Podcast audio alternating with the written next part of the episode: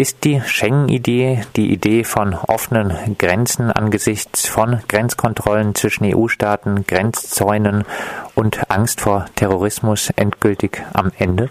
Die Schengen-Idee scheint am Ende, aber das betrifft EU-Staatsangehörige, also für Leute ohne Ausweis, der hierzulande gültig ist oder ohne Visum, war der Grenzübertritt innerhalb Europas schon seit Jahren eigentlich mit Kontrollen verbunden. Schleierfahndungen. Die Europäische Union hat angefangen, so größere Operationen zu machen, die ein bis zwei Wochen dauerten, wo bis zu 20 Polizisten an Bahnhöfen äh, und so weiter so Schwerpunktkontrollen machen. Also ich sage das nur, um so ein bisschen zu beschreiben, dass diese Schengen-Idee natürlich schon immer auch repressiv gegen diejenigen war, die der Schengen-Zone nicht angehörten. Und das ist nach und nach ja auch erodiert.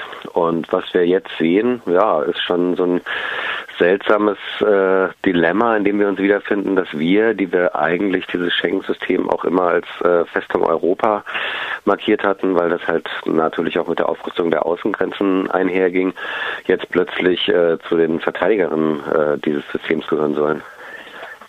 Thema Grenzkontrollen, da spielt der Begriff der intelligenten Grenzen, der sogenannten intelligenten Grenzen eine Rolle. Diese Grenzen sollen nun auch für EU-Bürger angewandt äh, werden. Was würde das bedeuten?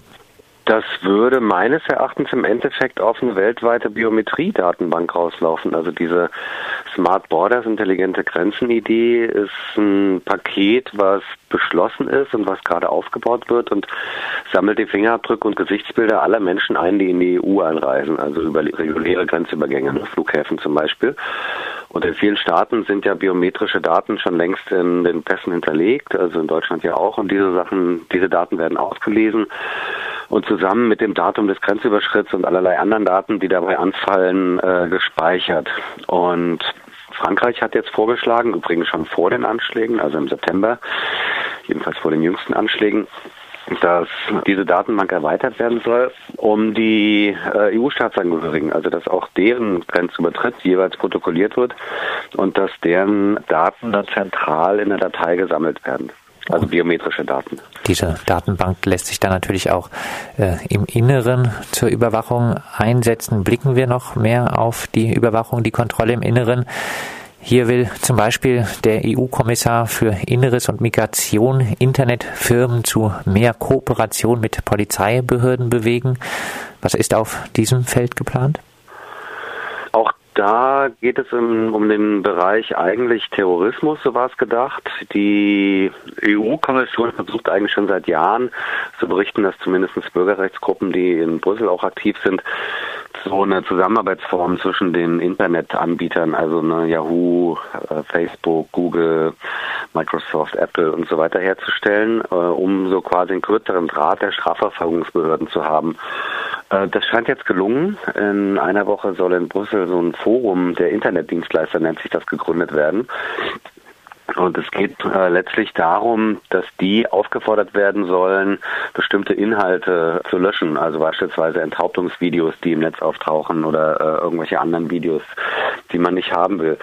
Die Frage ist ein bisschen, wozu braucht man das? Denn die Provider haben das in ihren eigenen Richtlinien stehen, dass solche Sachen sofort entfernt werden, wenn sie dann äh, eine Nachricht darüber kriegen.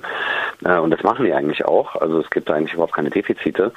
Es geht aber vielmehr darum, so einen äh, kürzeren Draht sozusagen zu haben. Und schwuppdiwupp, nachdem das dann rucki äh, beschlossen und umgesetzt wurde, wurde dann auch offenkundig, dass nicht nur terroristische Inhalte entfernt werden sollen, sondern auch Inhalte, die Migranten anlocken.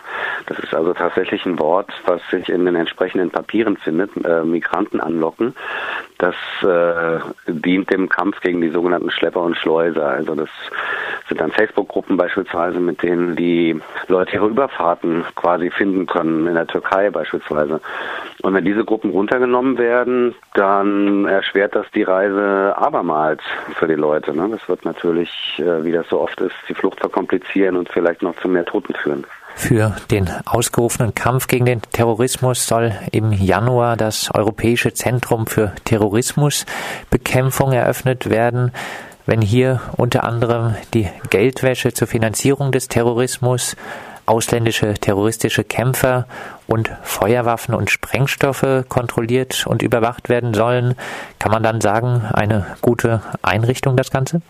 Na, das sind ja eigentlich Sachen, die Europol sowieso schon macht, außer diese äh, Internetgeschichte, über die wir gerade gesprochen haben. Ansonsten werden in diesem Zentrum Sachen zusammengefasst, also Abteilungen zusammengefasst, die über Europol ohnehin schon betrieben werden. Aber es ist gerade so eine Mode, solche Zentren äh, aufzumachen bei Europol. Es gibt also parallel zum Zentrum, zum Antiterrorzentrum, gibt es auch ein Anti-Schlepper-Zentrum. Also auch da, obwohl ja eigentlich für Migration ist ja Europol eigentlich gar nicht so unbedingt zuständig. Das ist ja eher Sache der Agentur Frontex aber äh, um die kommerzielle Fluchthilfe zu bekämpfen. Also jede Art von Fluchthilfe ist dann eben auch Europol äh, mit dem Boot. Und mich erinnert das eigentlich schon sehr an die amerikanischen Fusion Center oder auch an die deutschen gemeinsamen Zentren, wo eben die Wege verkürzt werden zwischen den verschiedenen Polizeien, wo eben äh, Informationswege beschleunigt werden, wo Reaktionszeiten verkürzt werden. Und das geht eigentlich immer, finde ich, auf Kosten des Datenschutzes oder der Bürgerrechte. Man sieht es bei Europol im Moment auch, dass diese Zentren eigentlich gar keine rechtliche Grundlage haben. Auch diese Internetgeschichte mit den Providern. Europol hat zum Beispiel vor, dass die Anbieter ähm, private, also Personendaten rausgeben sollen. Zum Beispiel, wenn Europol sagt, hier, dieses Video wollen wir löschen, dieser User unter dieser IP-Adresse, welche weiteren Accounts hat er angelegt, unter anderem Namen und welche IP-Adresse hat er überhaupt. Europol darf das aber gar nicht. Also Europol darf nicht von privaten äh, Firmen Personendaten abfordern.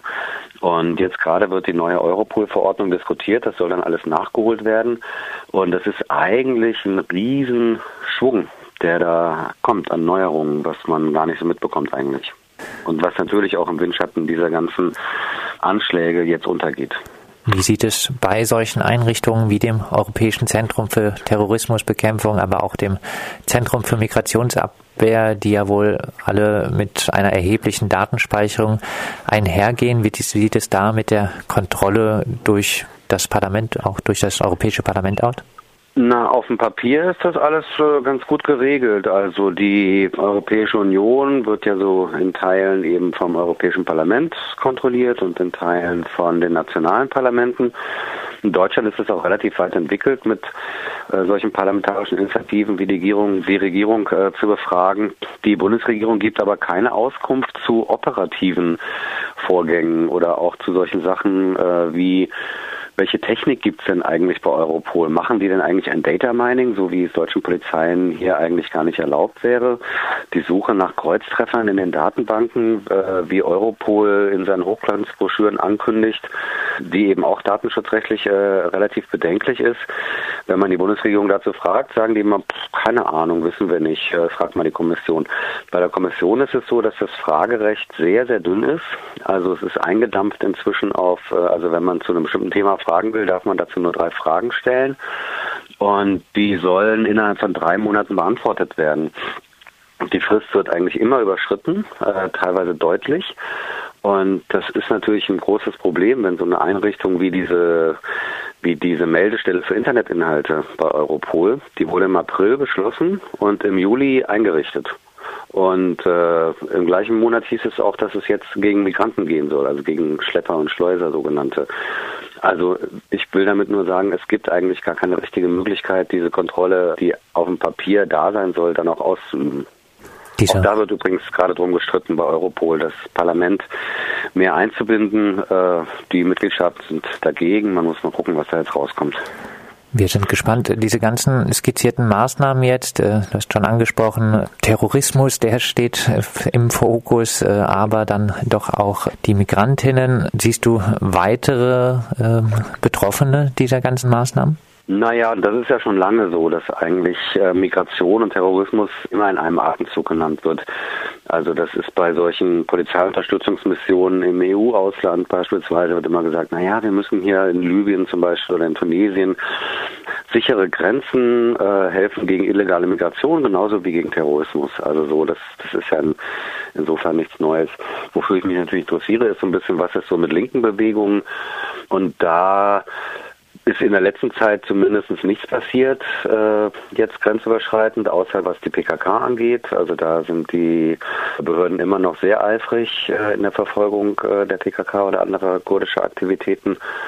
Und ansonsten, was da noch kommt, keine Ahnung. Das kann, das, die Sache ist ja, je nach Konjunktur können diese ganzen Maßnahmen, die jetzt eingerichtet werden, äh, dann auch gegen andere unliebsame Bewegungen in Stellung gebracht werden. Das erwarte ich eigentlich auch. Zum Abschluss dann äh, doch nochmal leider die schwer zu beantwortende Frage. Siehst du im Moment irgendeine sinnvolle mögliche Antwort auf diese ganzen neuen Überwachungsmaßnahmen?